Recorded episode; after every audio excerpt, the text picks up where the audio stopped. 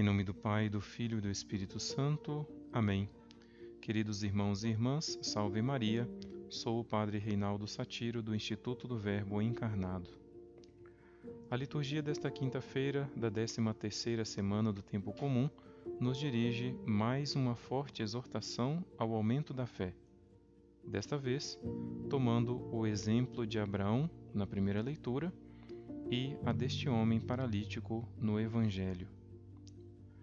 Como diz São Paulo na carta aos Hebreus, capítulo 11, versículos de 17 a 19, foi pela fé que Abraão, tendo sido provado, ofereceu Isaque, ofereceu o filho único, ele que recebera as promessas e a quem fora dito: É por Isaque que uma descendência te será assegurada.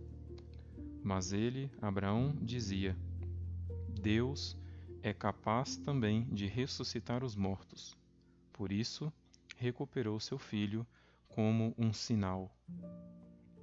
Realmente, um exemplo de fé que deve deixar-nos envergonhados.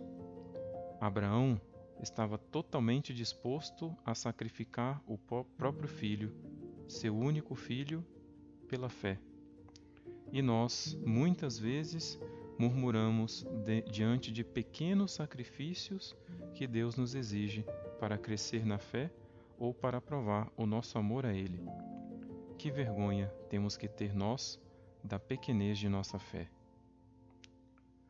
Por outro lado, como diz Jesus no Evangelho, foi pela fé daqueles homens que apresentaram o paralítico deitado em uma cama que este homem alcançou a total e imediata cura de seu corpo. E mais ainda, alcançou também a cura de sua alma, o perdão de seus pecados. E nós, tantas vezes por falta de fé, não recorremos a Deus para pedir a cura de nossos males físicos, segundo Sua santa vontade, e principalmente, pela falta de fé, não recorremos a Deus não recorremos ao sacerdote como representante de Deus para curar a nossa alma do grande mal que é o pecado. Quanta falta de fé! E esses são apenas alguns exemplos dentre os muitos que poderíamos citar. Por isso, podemos dizer que a grande crise do mundo contemporâneo é uma crise de fé. Pela falta de fé, as pessoas e as instituições estão como que paralisadas, entrevadas em uma cama, deprimidas, não encontram sentido em nada, nem sequer nas coisas boas, porque querem desfrutar delas com exagerada ganância e, no fim das contas, acabam sendo motivo de tristeza. É como se os homens do nosso tempo estivessem se afundando em uma areia movediça e quanto mais se esforçam para sair, mais se afundam.